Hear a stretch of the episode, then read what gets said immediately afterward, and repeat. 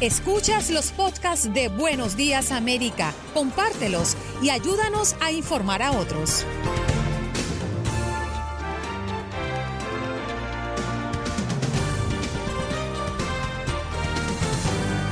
En Buenos Días América conversamos con Nayeli Chávez, reportera de Primer Impacto, hablando de la seguridad en Nueva York. Nuestros oyentes empiezan a quejarse que la policía no está atendiendo el llamado y las calles comienzan a ponerse muy peligrosas.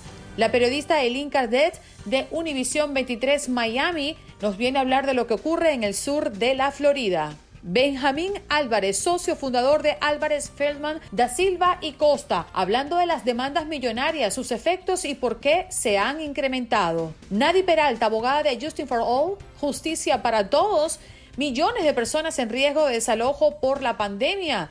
¿Qué hacer si le llega una orden de desalojo? Y hoy, celebrando el Día de las Redes Sociales, Andrés Rodríguez, director ejecutivo de Influencers Communication, nos viene a hablar de que si las redes sociales han llegado para dividirnos o por el contrario, nos han unido como sociedad. Y Raúl Painberg, periodista de Univision, nos habla desde Houston.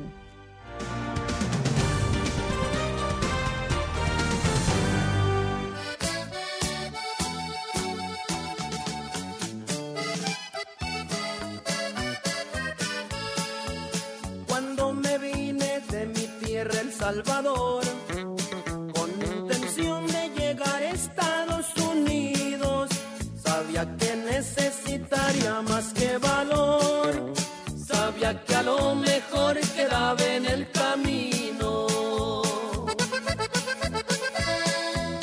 Son tres fronteras las que tuve que cruzar,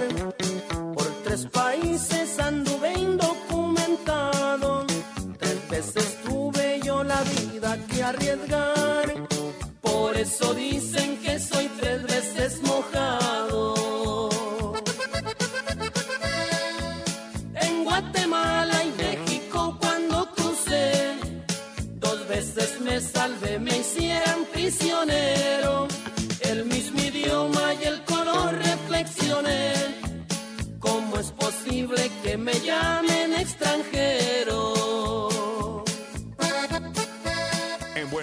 América, tu opinión cuenta. Llámanos al 833-867-2346 y sé parte de nuestra conversación.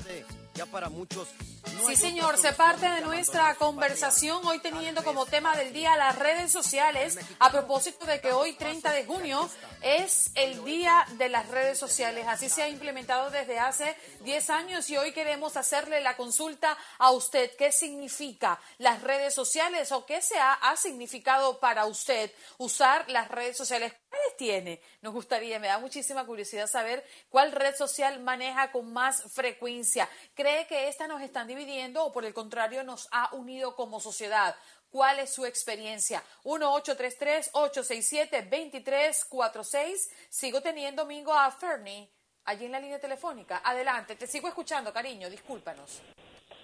Tranquila, tranquila.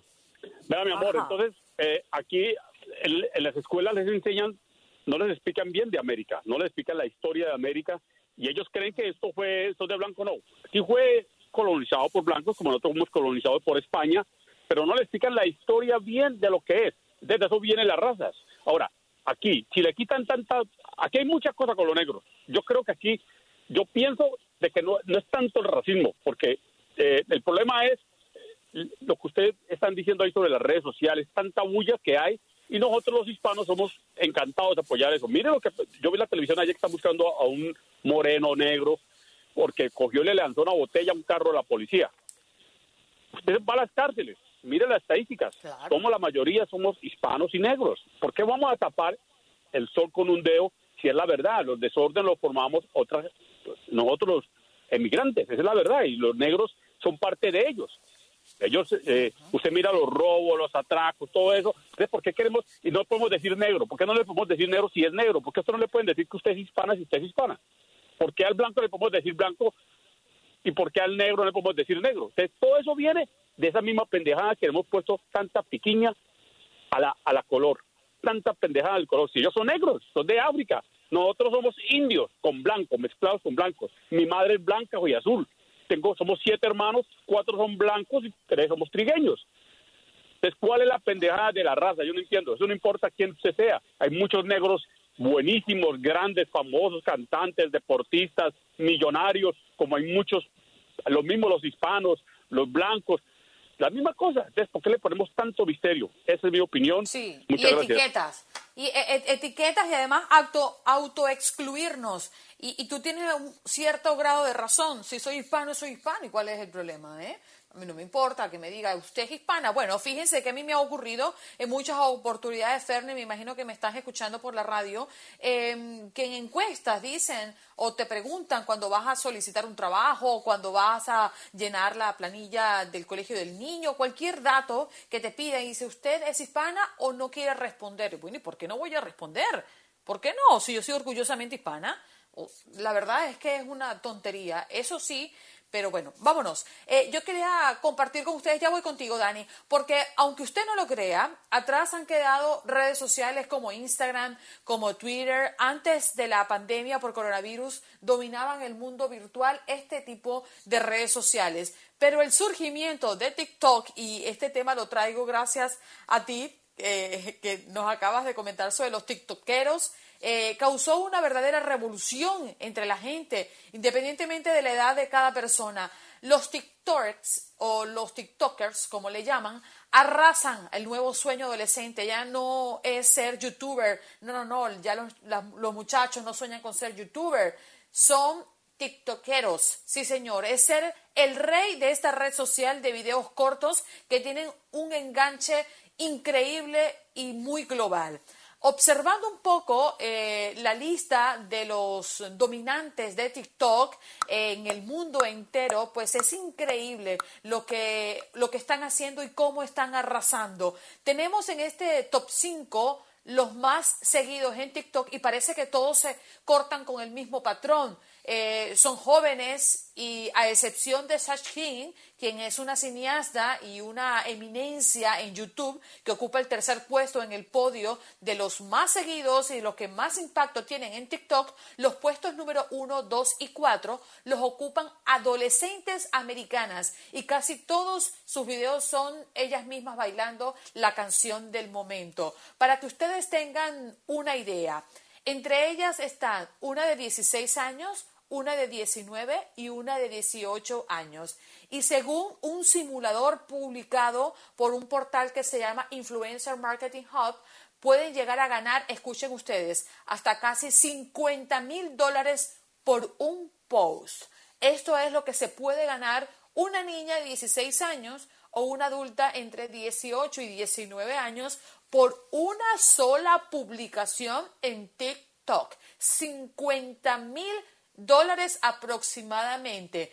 Es increíble, ¿verdad? Pero sí, para el oyente que nos llamó hablando de que muchos dicen hacer dinero, hacen mucho dinero y me consta. Vámonos contigo, Dani. Adelante, te escuchamos. Buenos días, USA, buenos días, Venezuela y buenos días, Cuba. Andreina, espero que usted esté bien y su familia y el otro señor dominicano, eh, venezolano también. Es un tema bien importante. Yo voy a partir de un artículo que yo leí hace unos años atrás que decía que los grandes ejecutivos de las corporaciones del Internet, no sé si usted ha tenido oportunidad de leer ese artículo, mandan a sus hijos a escuelas donde no hay computadora, porque ellos, quieren que, ellos quieren que sus hijos, que sus hijos piensen. Ah, yo tengo hijos pequeños como ustedes, 5 y 7 años, y esto es una batalla, porque gracias a Dios mis hijos les encanta leer y hay libros por toda la casa pero es una batalla porque está la influencia de la escuela que le ponen a hacer actividades el día entero con la tablet, el día entero. Entonces, ¿qué pasa con esto? Y yo soy de los que pienso así, posiblemente soy de la... Yo lo único, la única red social que uso es Facebook para comunicarme con mis familiares y amistades. Eh, pienso que lo que hace el Internet, si no es bien utilizado, convierte a las personas en unos robots. Empezó, yo, yo lo veo yo lo veo, los niños no se comunican, no, no, no tienen lenguaje, no quieren escribir. Entonces nosotros estamos aquí por algo en este mundo, para pensar, para poder escribir, para poder leer. Y el Internet, como no está viendo siendo bien utilizado, en muchas veces hace estas cosas. Vuelve a las personas como fácil de manipular y es lo que estamos viendo ahora. Todo el desastre social que hay porque es fácil de manipular a las personas cuando somos ignorantes, cuando no podemos pensar, cuando no sabemos leer, cuando no sabemos escribir, no, tenemos ideas. Cualquiera que nos dice un cuento lo creemos, que si los negros, que si los blancos, que si los azules. Todo el mundo somos seres humanos y de cualquier color es la misma sangre y te mueres hoy y sigues siendo, ¿entiendes?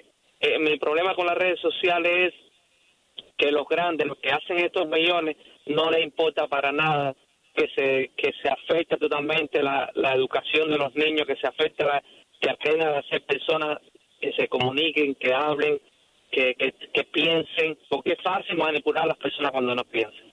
So, para mí el, el Internet, el, las redes sociales son un arma de doble filo y que está haciendo mucho daño. Gracias a Dios yo tengo una esposa maravillosa que desde que nació nuestros hijos nos pusimos de acuerdo, nuestros hijos van a aprender leyendo, no van a aprender del Internet. Y eso es lo que hay que hacer. Los padres tenemos que educar a nuestros hijos. Tenemos que enseñarlos. Gracias, Andreina, y Dios bendiga a Venezuela, bendiga a Estados Unidos, que hace 17 años llegué a este país. Estoy muy agradecido y bendiga a mi bella patria Cuba. Bendecida patria, Cuba y Venezuela. Y gracias por comunicarte con nosotros, Dani. Sí, es una gran inquietud y es que hay veces, y lo experimento cuando nos acercamos más a las redes sociales, eh, sobre todo por el tema de los niños que no tienen el criterio, que son vulnerables y que quizás no pueden tener una reacción mucho más a la defensiva a la hora de que algo los esté atacando o los esté em, arropando en las redes sociales cuando uno piensa, wow, los quiero alejar. Pero de manera muy particular, yo creo que alejarlos de todo, eh, el tema tecnológico es privarlo de lo que hoy es una realidad. Y cuando ese niño vaya a la universidad, ya muchos estarán por delante de él en el conocimiento de la herramienta más poderosa que tiene el mundo, que es el Internet. Y las redes sociales forman parte de ello. Yo lo que creo es que hay que educarlos desde pequeño para que hagan uso apropiado y entiendan qué es lo bueno y qué es lo malo, porque finalmente uno está aquí de paso y los hijos son para la vida. Siempre me lo ha dicho mi madre. Yo crío para que mis hijos sean de la vida y a la vida se basen. Tienen que casar, tienen que salir de casa y ellos tomar sus propias decisiones. Y yo creo que nosotros los padres debemos preparar a nuestros hijos para que cuando llegue ese momento tengan las herramientas para defenderse y para mantenerse sanos, saludables y sobre todo felices. Sí, señor. Jaime, buenos días. ¿Cómo estás? ¿Cómo amaneces? Buenos, buenos días, buenos días, Andreina. ¿Cómo estás? Buenos días a todos. te estás aclarando la voz. ¿Qué pasó? No, es que, es que, es que, es que eh, antes que nada un saludo a todos y déjame devolverle el saludo a caballero que llamó ayer, este, a Marvin. Un respeto, qué bonito, por, qué bonito este tema de ayer este esa gente que anda ahí como él este otros que andan llevan a, los a los señores a, hacerse su diálisis o su, su, chequeo de, de, su algo su cambio de, de, como la sangre pues. Entonces mis respetos. Y ellos andan ahí al pie del cañón. A todos mis todos los trabajadores qué bonita canción que puso Domingo mis gran respetos. Y bonito tema también. En tu tema mi Andreina es este 50 y 50. Eh, hay muchas cosas buenas ahí, muchas cosas malas también. Este, yo, por ejemplo, tú como tú haces tu propia este, eh, experiencia con tu niño, él, él, como tú lo has dicho, él te lo ha pedido. Ah, por ejemplo, mis hijos, gracias a Dios, no, pero ellos sí tienen, tienen, tienen, tienen derecho a, ver y, y este, entrar a las redes, eh, no, no, no redes ni canal ni eso, nada, nada. Ahorita, gracias a Dios, mira, como yo les he enseñado, ahorita no tuvimos ningún problema para, para, para tener tarea en online con los maestros, gracias a Dios no. Mi niña se sabe conectar sola, supervisada por su mamá, por su papá, Jaime los conecta o Eva. Tiago también, no tenemos ningún problema. Pero también les enseña aparte de eso, este, a, a valorar más las cosas, no que todo dado, todo, todo como se dice vulgarmente, peladito y a la boca, porque se les hace todo fácil. Entonces, un ejemplo, yo les enseño a usar también eso, porque a mí no me, sí me gusta, no lo voy a decir que sí me gusta, pero mm, lo hago mucho mi trabajo, no, seré muy hipócrita que diga que no lo uso, pero sí lo uso, la verdad. Ah, entonces, los llevo, por ejemplo, les enseño a trabajar para que algún día, uno nunca sabe, se vienen cosas malas, que no nomás de eso pueden vivir. No le cierran una puerta, pero otra puerta se te abre también. Es muy bonito enseñar una variedad y aprender y darles un buen ejemplo como ahorita lo que está pasando con los policías, esto está bien y esto no está mal. Entonces, está muy feo, Andreina, está muy feo. Yo me estoy comenzando a, espantar porque lo que está viendo no es cosa buena, Andreina. Es, es, se vienen cosas peores si no se para esto. Si no hacen nada, se vienen cosas peores, nos vamos, se van a matar de uno a otro. Y estamos pagando, los, inocentes estamos pagando por ellos, porque como tú contaste, la, la muchacha que le dieron un balazo, otro apenas aquí también, ellos no lo debían, Andreina.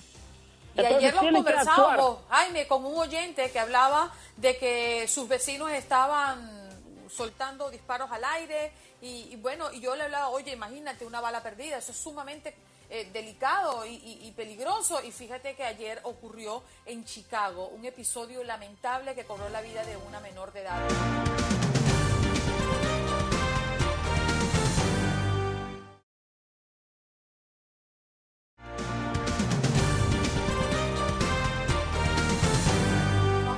Albert Martínez, que está listo para asomarse esa ventanita y contarnos qué nos deparará un día como hoy. Albert, buenos días, ¿cómo estás? Muy buenos días, ¿qué tal? ¿Cómo estáis? Bien. Bueno, fíjate, hoy es el día de las redes sociales, ¿no? Se ha Oh. destinado un día prácticamente internacional para conmemorar la existencia de las redes sociales. Para ti, ¿qué son? ¿Qué significan, Albert? Ah, una forma más de comunicación, yo creo. Eh, yo creo que es una manera para una nueva manera para informarte, aunque uno tiene que ser muy crítico. Eh, pero también es una nueva manera para eh, comunicarte, ¿no? Con, en nuestro caso, con la audiencia o los que se dedican a esto, como los eh, youtubers y todo eso, ¿no? Es una nueva manera para eh, estar pendiente, ¿no? De, la gente que, que les rodea, ¿no? De, de- de hacer un negocio con eso. Así que es, es interesante, es un, es interesante lo de las redes. Bueno, ahora los muchachos no quieren ser youtubers, quieren ser tiktokeros. Sí, eh, no, pero al fin y al cabo eh, es otra manera, quiero decir, eh, es un, es un negocio, cualquier red social, eh, igual que Facebook, por ejemplo, ¿no? Facebook, eh, muchos dicen que había muerto, pero todavía sigue bastante activa, ¿no? Son targets diferentes, son targets diferentes, depende de, de la es edad, ¿no? red social que más personas ¿cómo? tiene afiliadas. Exacto, exacto. Y, y eso es lo que lo hace, eh, bueno, ¿no? Hace que, que realmente eh, estés pendiente, estés conectado y, y estés pendiente de lo, de lo que está ocurriendo en este sentido. Bueno, nosotros estamos pendientes de que si nos va a caer agua, si nos va a- a- el sol nos va a chicharrar. Queremos saber qué es lo que está ocurriendo con el tiempo. Comencemos con Miami, si te parece. Pues mira, en Miami seguimos con con bastante calor. eh. De hecho, ya llevamos eh, unas cuantas semanas, una semana entera, porque eso empezábamos el viernes, hablando del famoso polvo del Sáhara, que ayer, por ejemplo, cubría buena parte de- del estado. Por eso las temperaturas fueron altísimas. Altas no, ¿eh? Altísimas. Eh, máximas que llegaron a, sentirse en 100 grados, 105 grados, eh, dependiendo un poquito incluso de la zona, eh, se sentía algo más, incluso ese calor.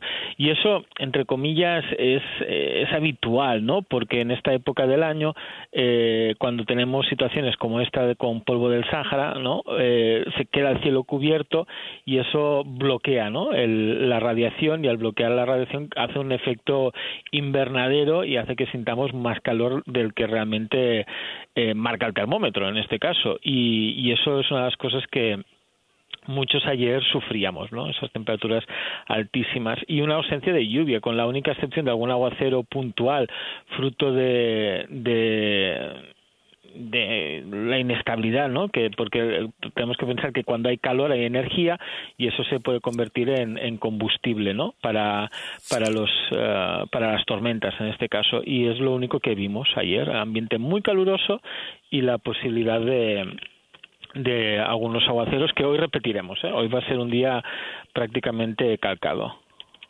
Bien, vámonos para Texas. Eh, ¿Cómo podríamos resumir? Pues mira, y llevamos un par de días en Texas también con, la misma situación. La, calidad del aire ha sido una de las eh, tónicas, ¿no? Estos últimos días en, en buena parte del, sur del país. Lo que también vimos fueron temperaturas altísimas. Por ejemplo, en Houston, en San Antonio, con la humedad del ambiente ocurrió algo muy parecido a lo que hemos visto en, en la zona de la Florida, porque si mencionábamos eso, ¿no? Eh, de que las temperaturas en, en, Texas también llegaban a, a los 95, 97 grados y, y eso va a seguir repitiéndose y eso son las cosas que, que vamos a tener que monitorear muy bien eh, porque temperaturas en los 100 grados con eh, un aire muy caliente, una baja humedad, eh, una alta humedad, perdón, eh, puede favorecer los famosos golpes de calor, ¿no? Es esa, esa sensación, ¿no? En la que te sientes mareado, la piel fría y eso puede ser realmente peligroso. Así que tocará extremar las precauciones también en, en Texas con, con las condiciones porque van a seguir siendo de pleno, de pleno verano. Sí, señor. Albert, te tenemos que dejar ir porque vas a Despierta América. Un abrazo, gracias por estar aquí. Nos mañana, nos encontramos. Bye, bye. Albert Martínez con nosotros en Ventana del Tiempo.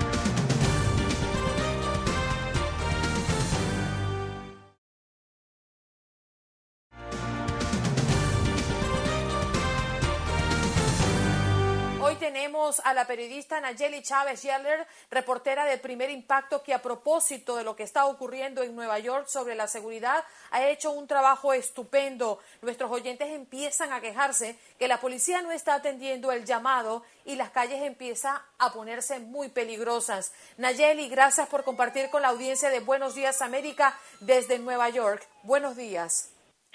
Sí, muy buenos días a todos.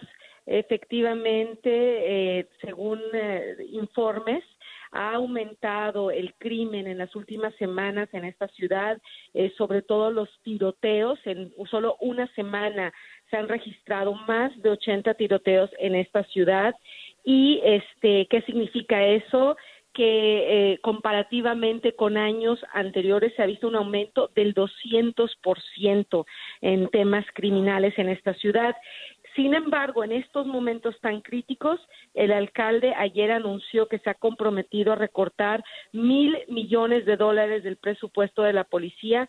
Esta ha sido una de las exigencias de, por parte de los manifestantes que, como sabemos, estas protestas multitudinarias eh, comenzaron a desatarse alrededor del país tras la muerte del afroamericano George Floyd en Minneapolis. Eh, durante las manifestaciones, se lograron reformas importantes dentro del sistema policial aquí en Nueva York, reformas por las cuales los activistas llevaban décadas luchando. Eh, estas reformas incluyen uh, una ley de transparencia eh, dentro del sistema policial, facilita la criminalización de un oficial eh, envuelto en algún incidente de abuso, de brutalidad. Eh, también elimina la llave de estrangulamiento que, como sabemos, fue lo que acabó ocasionando la muerte de George Floyd. En el Nueva York habíamos tenido el caso también del afroamericano Eric Gardner. Sin embargo, los manifestantes continuaron con las demandas y desde hace una semana incluso eh, decidieron irse a acampar afuera de City Hall, el ayuntamiento de la ciudad. Estos este, eh, activistas o manifestantes, una mezcla de, de personas han estado acampando las 24 horas del día afuera de la alcaldía exigiendo que se haga un recorte de mil millones de dólares y que se reinvierta este dinero en servicios sociales. Según a las personas que están exigiendo este recorte, a pesar de que tenemos estas estadísticas en estos momentos bastante alarmantes, eh, que si se reinvierten esos fondos en las comunidades, que si se les proporciona viviendas, si se les proporciona oportunidades laborales, eso va a disminuir este el crimen, pero hay también personas que temen que esto solamente aumentará la violencia en esta ciudad. Eh, incluso ya se ha desmantelado una unidad muy importante en esta ciudad, que es el de los oficiales este, que estaban vestidos de civil y trabajaban en la unidad anticrimen. Estamos hablando de aproximadamente 600 oficiales que han sido o desplazados a otras áreas o han perdido su trabajo. Y también este presupuesto, de acuerdo al sindicato de policías, va a afectar también directamente el número de oficiales que vamos a ver patrullando en las calles. Pero definitivamente antes de que se que el alcalde parece que hoy tiene que ya finalmente decidir cuáles van a ser los recortes. Hoy tiene que entregar un presupuesto, pero ya el día de ayer él ya había dicho que íbamos a ver este eh, recortes sustanciales, pero no había dicho específicamente el monto. Ayer ah, decidió que sí, que iban a ser los mil millones de dólares que estaban exigiendo estos manifestantes. Eh, y bueno, pero perdóname que te interrumpa, pero ¿qué tan efectivo puede ser eh, el recorte? Apenas está en la propuesta del alcalde de Giblasio. ¿Qué tiene que pasar para que este recorte se lleve a cabo? Bueno, específicamente no sé qué es lo que tiene que pasar, sé que él tiene que presentar eh, este presupuesto, sé que también ha dicho que ha estado en, eh, sí, en comunicación con este ahora sí que el, departamento de policía para ver de qué manera haciendo este recorte eh, pueden también eh, evitar que aumente el crimen, pero no ha dado ningún detalle de cómo esto se lograría. Sabemos que el comisionado de la policía y el sindicato de policías se oponían a este recorte. También cabe mencionar, eso sí, que eh, el Departamento de Policía de Nueva York es el más caro en todo el país sin embargo, también ha demostrado ser uno de los más efectivos y este el aumento de fondos comenzó a partir del año 2000, eh, sobre todo después del 2001, el atentado eh, de las Torres Gemelas, esos atentados terroristas. Entonces, este, el alcalde no ha especificado en qué van a consistir los recortes, pero el Departamento de Policía ya estaba bastante preocupado porque, como repito, para ellos estos recortes significan una disminución directa del número de oficiales que vamos a ver patrullando en las calles de la ciudad. De por sí, quiero comentarte que durante el fin de semana cerca de 300 policías renunciaron eh, o adelantaron su jubilación y ellos ya sin hablar de estos recortes, simplemente frustrados por las reformas, eh, pues ellos alegan que, respondiendo a lo que ustedes están diciendo, que están recibiendo llamadas de ciudadanos que dicen que los policías no están atendiendo sus llamadas, es porque, pues, la verdad en estos momentos hay demasiada tensión y ellos sienten que hay demasiadas implicaciones si llegan a una zona, atienden a algún tipo de crimen y hay algún margen de error, ellos pueden ser criminalizados. Incluso han llegado a comunidades donde se les ha pedido que, lleguen porque han habido tiroteos y al llegar a la zona residentes del área los han agredido a estos policías. Este, hubo un incidente también el fin de semana donde les aventaron botellas de vidrio y lo que hicieron los oficiales fue retirarse de la zona. Yo tengo una aplicación que se llama Citizen App en mi teléfono celular y llevo viviendo en esta ciudad eh, 28 años y les puedo decir, bueno, esta aplicación no existía, empezó a existir hace unos cinco años, pero sí he visto solamente en esa aplicación eh, los reportes durante horas del día, asaltos, eh, punta de cuchillo, en el subway también. Han, ¿Y qué te muestra esa aplicación, Nayeli? ¿Perdón? ¿Qué te muestra esa aplicación? Te muestra incidentes, la, gente, los ciudadanos van reportando distintos asaltos o incidentes en sus comunidades. Por ejemplo, eh, si yo me encuentro en determinado lugar de la ciudad o en mi vecindario donde yo vivo, la aplicación te va emitiendo alertas eh, por parte de los ciudadanos. Si alguien está en el subway y de pronto detecta un asalto, lo, lo registra y bueno, luego se ve la actividad policial. Y yo sí he visto el aumento eh, de notificaciones en las últimas semanas, sobre todo en mi vecindario, y estos incidentes han sido asaltos mayormente a punta de cuchillo, eh, también peleas callejeras entre jóvenes, asaltos en el subway.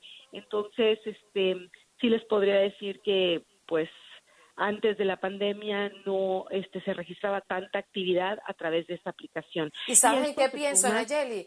Eh, eh, pienso, pienso justamente en que le van a recortar el presupuesto anual al Departamento de Policía de Nueva York, pero no se me puede quitar de la memoria a estas personas que venían saliendo de las tiendas de Nike y de muchas tiendas en Nueva York con cajas de zapato. ¿Usted cree que eso si usted le va a dar una vivienda mejor, si le va a dar supuestamente eh, más em, recursos a personas, que es el propósito, ¿no? A personas jóvenes de la comunidad para afrontar varios problemas, se quite realmente esta mentalidad que tiene, es una total anarquía y yo creo que va a ser peor el remedio que la enfermedad. Nayeli, sé que te tienes que ir. Muchísimas gracias por estar aquí en Buenos Días América, ¿eh?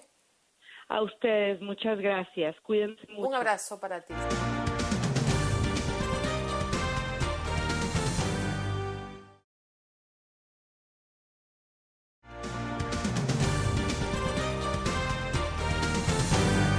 Porque Eileen Cardé está lista desde el sur de la Florida, periodista de Univision 23. Eileen, ¿cómo amaneces hoy? Buenos días. Muy buenos días para ti y para todos los que nos están escuchando en estos momentos. Con mucha noticia aquí en Miami, sobre todo ante la mano dura que están teniendo las autoridades por la cantidad de nuevos casos que estamos teniendo, Andreina. Aquí en la Florida esto es horrible porque prácticamente cada día se registra más de 5.000 casos nuevos y también pues muertes, ¿no? Entonces la situación está bastante difícil y por su parte el alcalde de Miami, Francis Suárez, anuncia estas nuevas sanciones para negocios que incumplan las normas del coronavirus. Él informó que los establecimientos que no sigan las medidas de prevención van a ser cerrados por 10 días y si llegan a una segunda ocasión, van a ser cerrados por 15. Si vuelven a cometer la infracción por tercera vez, van a cerrar por un mes y los dueños podrían ser arrestados y llevados a la cárcel. Así que mira cómo está el panorama aquí en el sur de la Florida.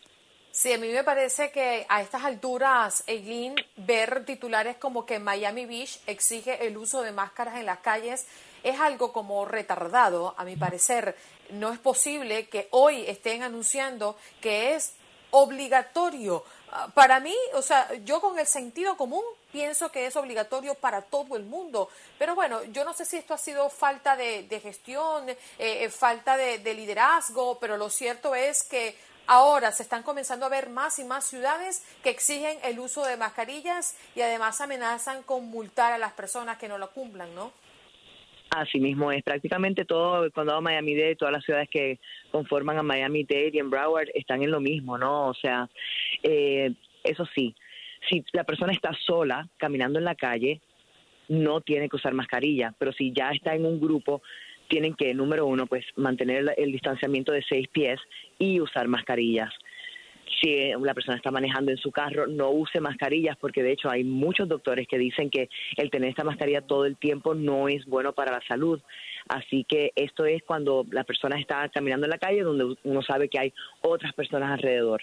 Pero sí, tanto interiores como exteriores. Vamos a suponer, yo vivo en un edificio y en el edificio me están ordenando que si voy por los pasillos o entro al lobby o voy a cualquier sitio del edificio, tengo que llevar mi mascarilla todo el tiempo.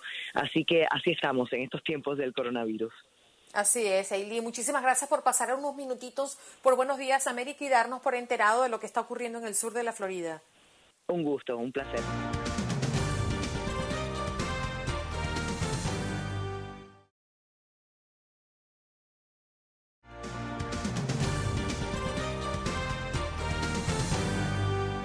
sobre la mesa este tema, las demandas millonarias, sus efectos y por qué se han dado, ¿no? Una demanda de Bayer de 289 millones de dólares por una demanda contra el uso de glifosato u otra de Johnson Johnson, al que se le ordenó pagar 2.100 millones de dólares. ¡Wow! Es largo decirlo. En daños por propiciar el cáncer de ovario. Y es que además también las demandas a personas son cada vez más frecuentes. Benjamín Álvarez, socio fundador de Álvarez eh, Feldman, eh, está aquí con nosotros. Gracias, Benjamín, por estar con nosotros.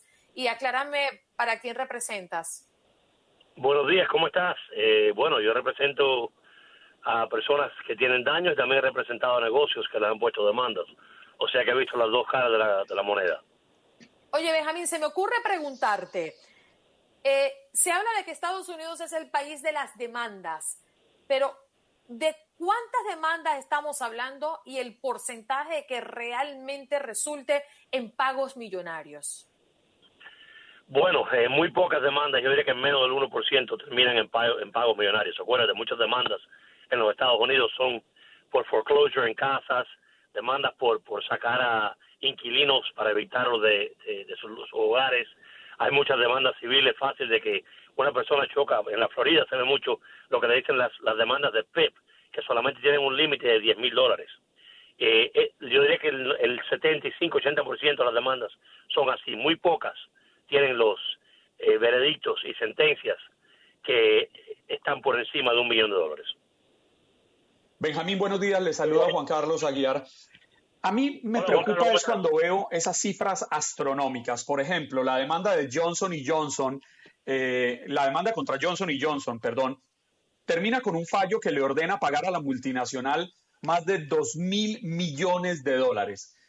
Esos 2 mil millones de dólares entran a las cuentas de la persona que demanda y del abogado o entra una parte y una parte queda como en un fondo para quienes demandan a futuro por el mismo caso? Juan Carlos, mira, primero que nada, e, esa plata eh, de los dos mil millones de dólares, no sabemos si la van a pagar o no.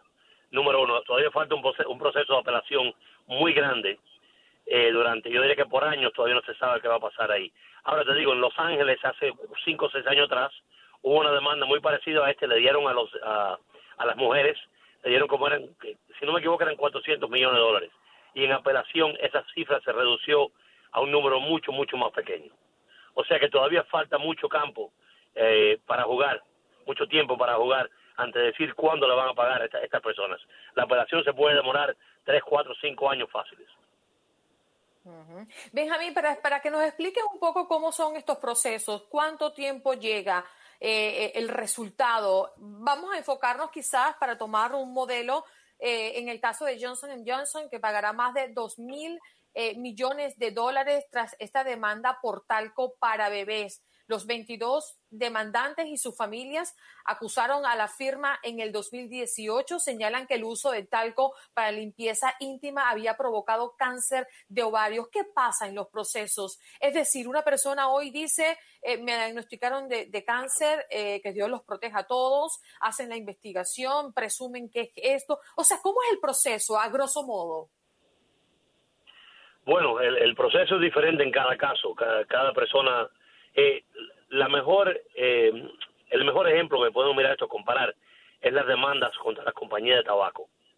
Eh, algunas, las compañías de tabaco ganan, otras le dan un millón de dólares, otras deciden que porque la compañía hizo por tantos años era tan malo y, insulta la conciencia del jurado, ahí sí que ponen daños punitivos en los miles de millones de dólares.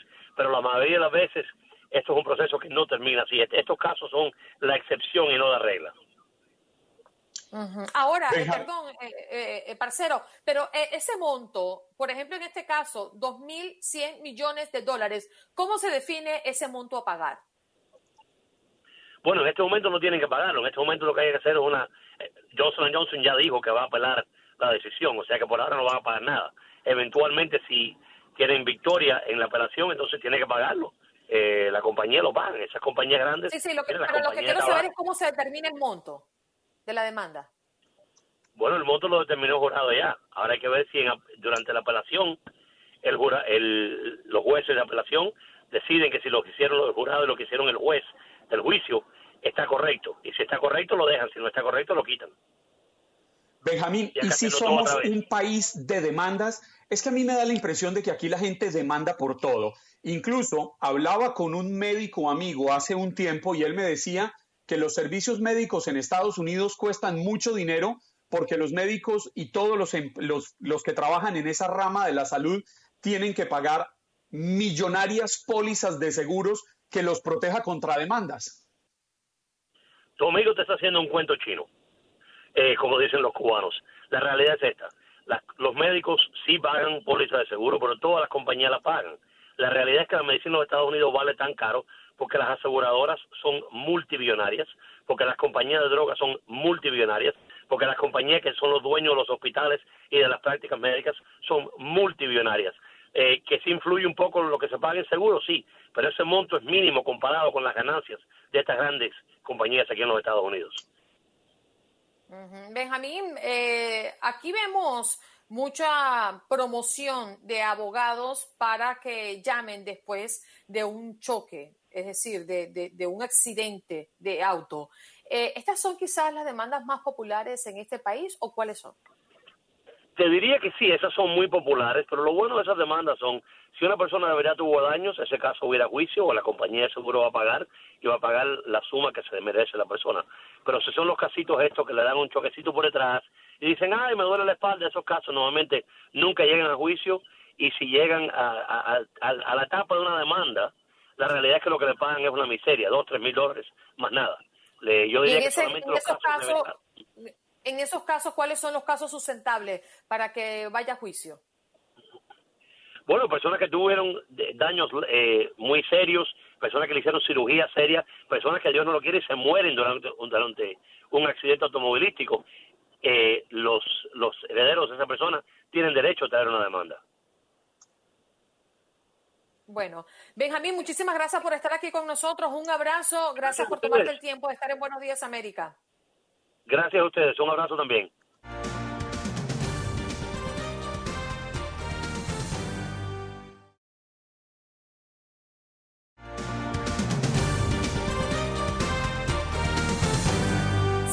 Señores, vámonos con nuestra próxima invitada, que si me escucha, qué pena con esa señora. Vámonos. Millones de personas en riesgo de desalojo por la pandemia. Es una preocupación en todo el país. Hoy nos acompaña Nadie Peralta, abogada de Justin for All, eh, Justicia para Todos. Nadi, gracias por estar con nosotros.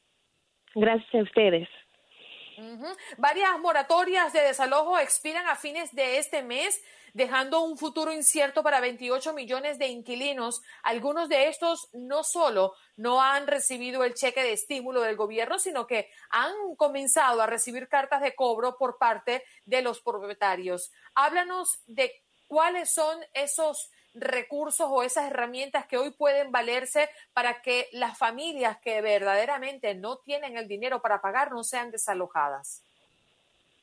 Bueno, lo mejor que podemos hacer es mirar cuáles son los recursos locales. a nivel federal hay leyes que existen para ah, proteger al inquilino y parte de eso es dar un poquito de alivio económico, pero la manera de que han estado administrando ese dinero, esa ayuda, ha sido a nivel local. Entonces es importante estar conectado a los social services si uno tiene facilidad o si no a organizaciones, iglesias, a los recursos comunitarios que tienen esa conexión a eh, no tan solo nivel federal, pero también nivel estatal. Nadie, buenos días. Le saluda Juan Carlos Aguiar. Sabe que, ayúdeme a entender si estoy equivocado. Yo pienso que en este tema del pago de los arriendos en Estados Unidos en medio de esta pandemia, quizás se dieron paños de agua tibia. Me refiero a estos remedios que no tienen una cura real de la enfermedad. Se autorizó a que durante un corto periodo de tiempo no se pagaran los arriendos pero no se dio una solución definitiva. ¿Qué pasaba con esos arriendos que no se pagaban?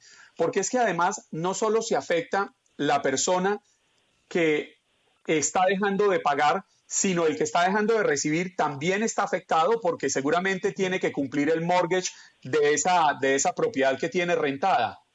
¿Faltó más claridad al, momento de traer esta solución a la mesa?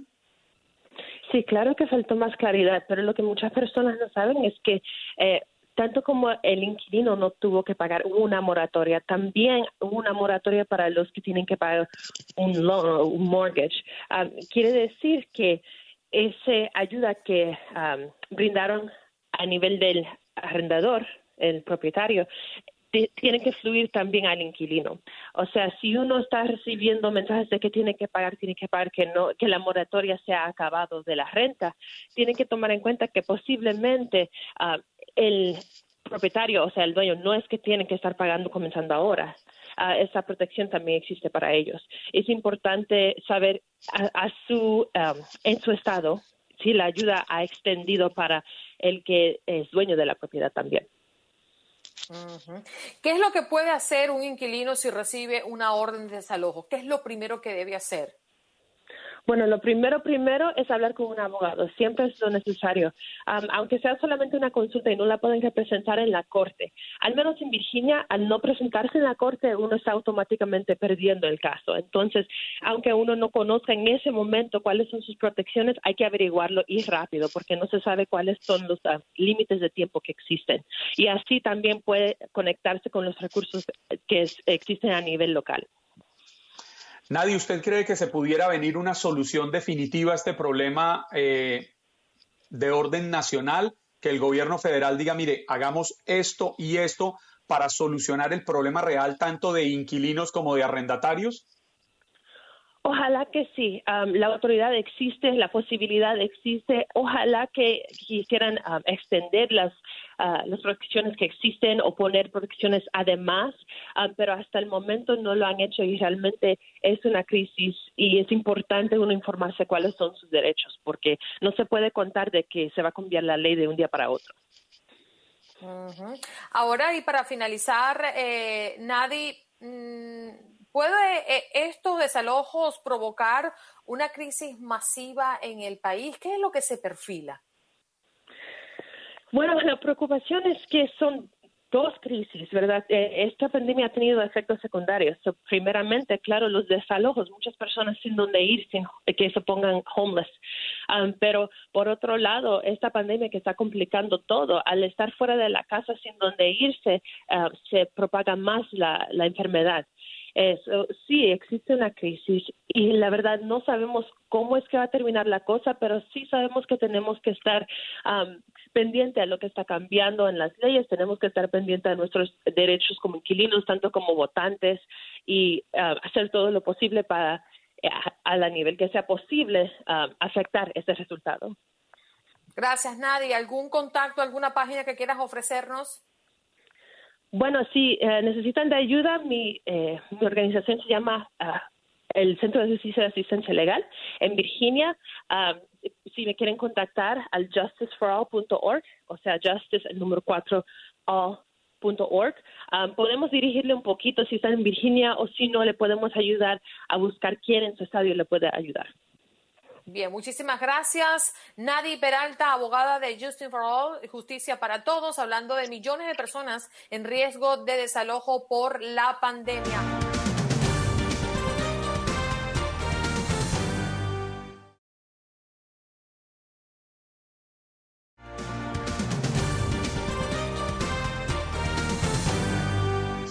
Del día, las redes sociales. Eso es lo que nos trae el día de hoy porque las Naciones Unidas determinó el 30 de junio como el Día de las Redes Sociales para promover el hecho de que estas sean una herramienta que le permita a la población mundial una mayor y mejor comunicación, así como un medio para mantenerse informado utilizando una plataforma globalizada como es el Internet. Y por ahora es cierto que cada vez más personas están conectadas a estas plataformas. Según algunas estadísticas, en el 2020 en Estados Unidos, 202 millones de usuarios a las redes sociales. Ander Rodríguez nos acompaña, Chief Security Office de Influencers de Comunicación. Muy buenos días, ¿cómo estás? Gracias por estar con nosotros. Muy buenos días y muchísimas gracias por tenerme esta mañana con ustedes y poder saludar a tu audiencia. Oye, André, cuando se comenzó a, ver las redes sociales salir y la gente comenzó a experimentar lo que era una red social, se creyó que años más tarde iba a ser lo que significa el día de hoy para, la, para el mundo entero. Sin duda, sin duda que no. Yo me imagino que a lo mejor el más visionario eh, no, no imaginó realmente el efecto ¿no? que tiene realmente en las redes sociales. Yo creo que se, se, pudo haber previsto que, que los usuarios iban a, masivamente tomarla, pero realmente en estos momentos la, la, vida de muchas personas está completamente basada en las redes sociales. Yo, eh, lastimosamente, el efecto negativo es que hasta la relación social de, real se ha perdido a través de las redes sociales. Y no estoy hablando ahorita de la pandemia, estoy hablando de antes de antes de la pandemia. Permítame, le hago una pregunta indiscreta. Lo saluda Juan Carlos Aguiar. ¿André o André? André. André. Eh, es André, pero te confieso que me dicen André, mi, mi madre me dice André, todos, todos tienen diferentes formas, así que no, no, no. ¿Quién te dice Andresito? Exacto. Así me dice mi tío. Dígame, André, hace unos años se decía que gran parte del problema de la humanidad es porque no teníamos acceso a la información. Hoy tenemos las redes sociales y estamos saturados de información y seguimos en las mismas. ¿No le da la impresión? Sí, no, el problema que tenemos ahora es que no es, eh, estamos, tenemos extremado acceso a información, pero de esa información cuál es veraz y real es el problema. El problema es que ahora en las redes sociales también ha permitido que cualquier tipo de, comentario, de, vamos a decirle opinión, uh, de, hechos sin ser realmente comprobado se convierta en eh, masivamente, se convierta en algo viral y se puede llegar hasta tomar como si fuese una noticia real y no lo es. Eh, y, este es el problema. Yo creo que sencillamente las redes sociales también han, tenido una ventaja gigante en permitirnos informarnos, pero al mismo tiempo también le ha, abierto la puerta a informaciones y a, hechos que no son reales, que lo que están es confundiendo a la gente o son sencillamente sin una base eh, eh, analítica y, las personas toman esos hechos eh, o esas informaciones como si fuesen hechos reales sin realmente verificar. Ese trabajo que hace ante los medios de comunicación de verificar una noticia antes de publicarla, eso ya no está sucediendo cuando muchos individuales sencillamente colocan eh, información y la toman y la asumen como, como real. Y no es tan reciente, pero sí muchas personas comienzan a conocer que empresas grandes, poderosas marcas, no solo en los Estados Unidos, sino en el mundo entero, usan eh, parte de su presupuesto de publicidad eh, en las redes sociales, pero hoy por hoy estamos viviendo una realidad extraña. André, el boicot que anunciaste específicamente en Facebook que empieza a sacudir a los inversores, ¿no?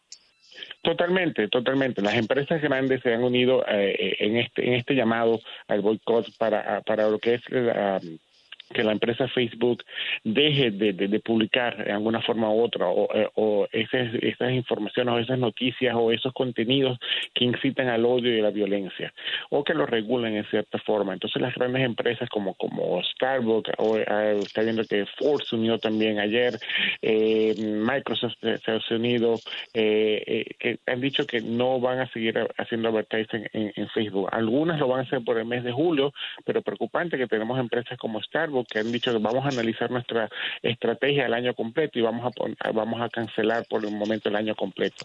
Eso sin duda alguna va a tener un Sí, para que tengan una idea, las acciones de Facebook cayeron casi un 3% durante las primeras operaciones de este lunes, ¿no? Este lunes y el viernes cayeron un 8%. Sin duda esto está afectando a Facebook. Al mismo tiempo, no significa que Facebook ah, va, a dejar de existir. Facebook, de hecho, eh, la mayoría de, sus ingresos vienen de las empresas pequeñas y las empresas medianas, muchas de las cuales de verdad no pueden eh, tomarse el lujo ¿no? de, dejar de hacer publicidad en estos medios porque es la única forma realmente que ellos tienen de, accesar a, a los usuarios, ¿verdad?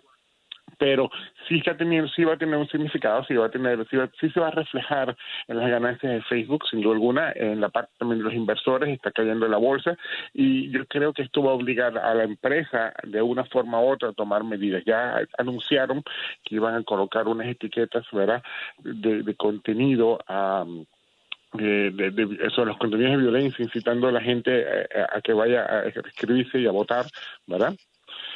Eh, creo que va a haber ese cambio, se va a ir moviendo progresivamente y Facebook eh, como empresa va a llegar a este punto. Si se acuerdan, en el 2017 vimos algo un poco similar con eh, YouTube también en el cual hubo un pequeño boicot sobre, se estaban poniendo publicidad sobre videos que incitaban a la violencia y Google y YouTube hicieron algunos cambios en lo que fue su póliza de, de, advertisement y el boicot ya pasó, ya casi nadie se acuerda realmente de eso, ¿no? Entonces yo me imagino que esto, esta presión va a hacer que Facebook haga cambios. Ya. André, eh, en esta época de las redes sociales y especialmente hoy, que es el día de las redes sociales según las Naciones Unidas, ¿qué tan esclavos nos volvimos del like, del me gusta, tanto que pareciera que hay gente que se deprime porque sus fotos no reciben la sensación que ellos creían que iba a recibir cuando la publicaron o su comentario no es el éxito que imaginaron que iba a ser. Lastimosamente, sí, lastimosamente y, psicológicamente las personas se han esclavizado en las redes sociales, las personas pasan completamente todo el tiempo revisando el teléfono, revisando el contenido que ponen, el contenido que ponen otros y el contenido que ponen ellos, comparando cómo les va a una foto que coloca eh, un amigo en Instagram comparado con la foto que tú colocaste ¿verdad? Y, y, comparando la cantidad de likes que tienen, eh, la, gente se ha sumido en esta en esta esclavitud, como bien la llamas tú, de las redes sociales y, más aún durante esta pandemia hemos visto un incremento eh, bastante amplio, ¿no? Del uso de las redes sociales, en las cuales las personas ahora se han, se han convertido mucho más dependientes, ¿no? De las redes sociales. Que es algo que están aprovechando también las advertisers. Sí, para finalizar, eh, conseguimos que cada vez hay más redes sociales, ¿no? Y que más personas comienzan a descubrirlas y más personas tienen más y más redes sociales. Eh, me decía un oyente hace rato, yo no soy amigo de las redes sociales, yo solamente tengo una. Y cuando le pregunto, ¿y cuál es esa red social que usted maneja? Bueno, tengo Facebook, tengo Instagram. Ah, entonces tienes dos. Sí, sí, sí, pero en Instagram yo solamente estoy para chismear, para ver, no publico nada. Bueno, pero estamos, ¿no? Estamos. De alguna manera u eh, otra servimos de, esa aplicación. Es muy frecuente ver eso, ¿no? Totalmente, totalmente. La gente, la gente, mucha gente dice, yo soy esclavo de las redes sociales, yo sencillamente estoy ahí, yo no pongo nada, yo sencillamente estoy para ver. Y hay muchísima gente que lo hace, pero sí están en las redes sociales, sí consumen el tiempo, sí están en las redes sociales constantemente viendo eh, que ponen. A mí a veces yo lo veo en las mismas, en las mis propias redes sociales, tengo amigos en los cuales sé que ellos nunca colocan nada, pero si yo coloco una foto van corriendo y dicen like. Eh, significa que, que están constantemente revisando las redes sociales y viendo qué está sucediendo en las redes sociales y eh, es la nueva realidad, la nueva realidad es que estamos todos ahora dependiendo de las redes sociales. Ya está, de hecho, te confieso, a veces si conozco a alguien que me dice no tengo redes sociales, es hasta un poco un dinosaurio. Y, sí, no, y te preocupa que o, eres un dinosaurio o estás escondiendo algo. Pero ¿sabes qué creo, Juan Carlos? Que sé que dice, no, yo no tengo redes sociales. Debe tener un Facebook guardadito y, un, perfil falso. Para todo el mundo. Totalmente, totalmente, eso es verdad, totalmente. ¿eh? Bueno, por, ejemplo, Andrés, Juan Carlos tiene un Facebook que dice que él nació en el 81, imagínate tú. En el 91, en el 91. Gracias, Andrés, por estar con nosotros. ¿Y, dónde vamos a seguir, Andrés? Ajá, a mí me pueden seguir en las redes sociales, es AndreRM77. Es AndreRM77 en todas mis redes Andre RM77. Oiga, lo, lo voy a seguir para aprender de redes sociales. Muy bueno, te confieso que soy bastante, soy bastante personal. Yo pienso que las redes sociales siempre para mis clientes, para mí es, un disfrute. André, muchísimas gracias. De nada, hasta luego muchísimas gracias por tenerme.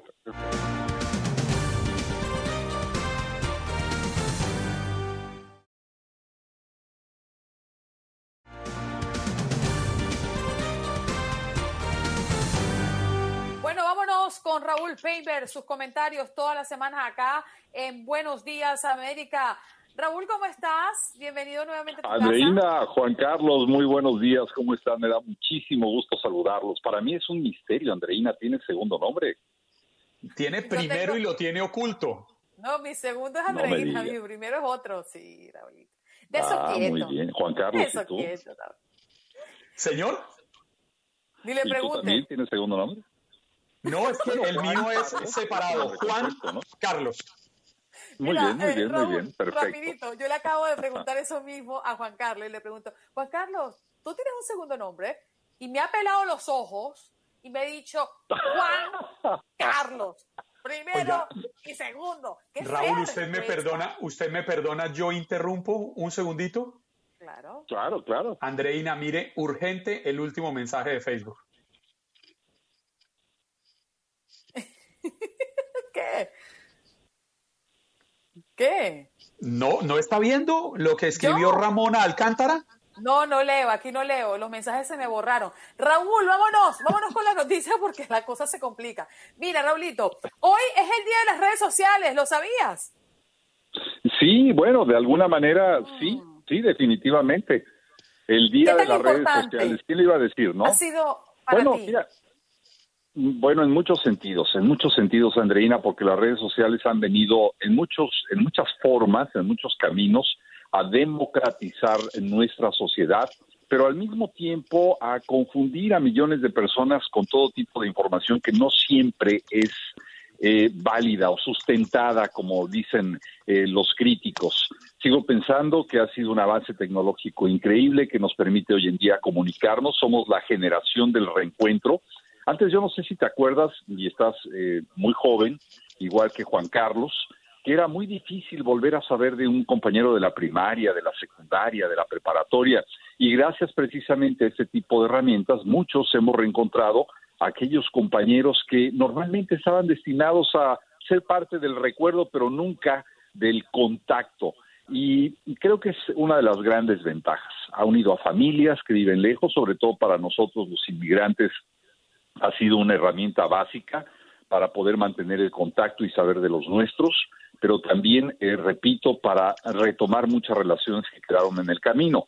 Creo yo que es parte de lo bueno que nos permite, al margen de eh, escogiendo bien nuestras fuentes, estar informados siempre puntualmente, oportunamente, tiempo real, como se dice. Sin embargo, también hay que reconocer que han sido, ha sido un factor de desinformación y de confusión en casos graves, por ejemplo, como la pandemia que, vivimos hoy. Así que eh, yo en una balanza pondría a favor el efecto que han tenido eh, las redes sociales, a pesar, repito, de estas eh, situaciones que yo creo que tienen que ir mejorando poco a poco. Raúl, se lo preguntaba un experto hace unos minutos atrás. La misma quisiera preguntársela a usted. Hace unos años, usted y yo llevamos ya años, gracias Dios, en este, en este oficio. Uh, no, no, le diga viejo a Raúl, Andreina, respete. Mis amigos, no contigo. Yo con Raúl no me meto. Mis amigos dicen que te No. veían en Colombia cuando estaban chiquitos. Eso. Fíjate qué tan grave es el asunto, Andreina, que yo ya veía a Juan Carlos de niño. Yo decía, yo quería, yo quiero ser como Juan Carlos. Así mismo. Óigame, y hace 20, 30 años atrás se decía que el gran problema de la humanidad era porque no teníamos acceso a la información, estábamos mal informados, no, nos, nos faltaba que nos contaran lo que pasaba. Pero hoy estamos saturados de información y seguimos con los mismos males, seguimos con los mismos problemas. Hmm. Eh, bueno, eh, yo pienso que en cierta medida, cuando hablamos de desinformación, sí, Juan Carlos. Pero hoy en día hay una herramienta muy importante que se llama síntesis y selección. Esos dos elementos nos permiten, a través de las redes, a través de los filtros que ya hay, a través de la elección de fuentes fidedignas, de fuentes que realmente eh, están acreditadas, que tradicionalmente han informado con sustento, mantenernos al tanto. Antes, por ejemplo, la gente leía mucho el periódico. Estábamos hablando de medios tradicionales, en el que al despertar, a lo mejor leías un periódico, dos, hay quienes leían cinco periódicos diarios, terminaban con las manos negras. Eh, realmente un poco eh, creyendo o tratando de confiar en las fuentes que recibían a través, repito, de medios acreditados. Hoy, en la palma de nuestras manos, tenemos la información a través de la síntesis y de los concentrados informativos que en poco tiempo nos permiten eh, saber exactamente lo que queremos, darnos esa gama de información y tenemos la opción de eh, elegirla. Es decir, no, no aquellas fuentes que a través de redes sociales como las tradicionales, y estoy hablando específicamente de Facebook, de Twitter, de Instagram, eh, nos permiten ver o adentrarnos un poco en la vida de muchas personas que quieren compartir eh, pues sus imágenes, pero también sus opiniones, que no siempre son válidas o que no siempre están sustentadas o investigadas. Y eso es lo que realmente ha venido a confundir un poco las cosas. Sin embargo, no debemos dejar de reconocer que gracias a las herramientas como las redes sociales se han dado movimientos como eh, la primavera árabe, se han dado eh, elementos y fenómenos políticos como el del expresidente Barack Obama, incluso hoy en día la fuerza de las redes sociales perfectamente medidas por actual, la actual administración y por muchos políticos en nuestros países de origen que las utilizan para tratar de vender sus plataformas. Así que yo creo que en la selección y en la síntesis está el gran éxito hoy en día de los medios electrónicos, fundamentalmente de las plataformas sociales, para mantenernos informados. Mm, Raúl, y yo sí extraño el periódico, el papel, eh, el tomarme el cafecito y que la hoja se te huele cuando estás en el patio por la brisa. Eso a mí, de verdad, yo viví esa experiencia y me encantó. Y eso no fue hace mucho. No fue hace mucho. Parece mentira, el tiempo vuela. Realmente eh, yo, yo recuerdo en eh, Miami, recién llegado de, de México, estaba yo radicando en esa ciudad, trabajando para Univision en Miami cuando por ahí de 1990, 91 eh, teníamos estas computadoras que por primera vez nos empezaban a abrir un panorama. Eh, eras un niño, Juan Carlos. Eh, y realmente, eh, pues vimos esa evolución. pasamos, hicimos una transición muy rápida, pero sí, el recuerdo de ese papel periódico que todavía hoy en día lo, podemos tener si queremos, ¿no? Hay, hay suscripciones. Claro no deja de ser eh, parte de una historia periodística eh, tradicional, legendaria, diría yo, hasta romántica, ¿no? Tampoco Cuando agarrabas el papel periódico le hacías rollito y le dabas por la cabeza. Mira, porque llegaste tarde. Gracias, Raúl. Un besito. Hasta mañana. Saludos, abrazos a los dos. Hasta mañana. Chao, Raúl.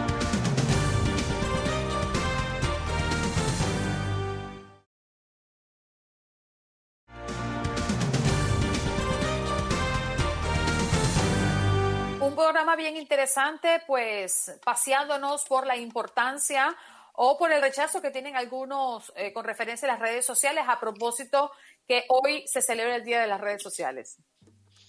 Así es, y también hablamos de la seguridad en Nueva York con Nayeli, la corresponsal de Primer Impacto allá en la Gran Manzana.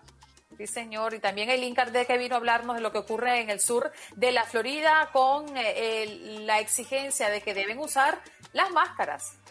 Benjamín Álvarez, socio fundador de Álvarez, Feldman, Da Silva y Costa, nos habló del efecto que surten las millonarias demandas en Estados Unidos. Y Nadie Peralta, que vino a hablarnos de millones de personas en riesgo de desalojo por la pandemia. Raúl Peinberg, como siempre, y todas las semanas en Buenos Días América. Y ustedes, gente bonita del Facebook, muchas gracias por participar, por estar aquí acompañándonos. Y los que nos escucharon a través de nuestras emisoras de radio, como siempre les digo, bye bye, hasta tomorrow, parcero. A todos ustedes, gracias por recibirnos en sus casas como cada mañana. La cita es aquí con Andreina Gandica, mañana miércoles primero de julio del año 2020 a partir de las 6 de la mañana. Un día más, un día menos. Dios los bendiga. Chao.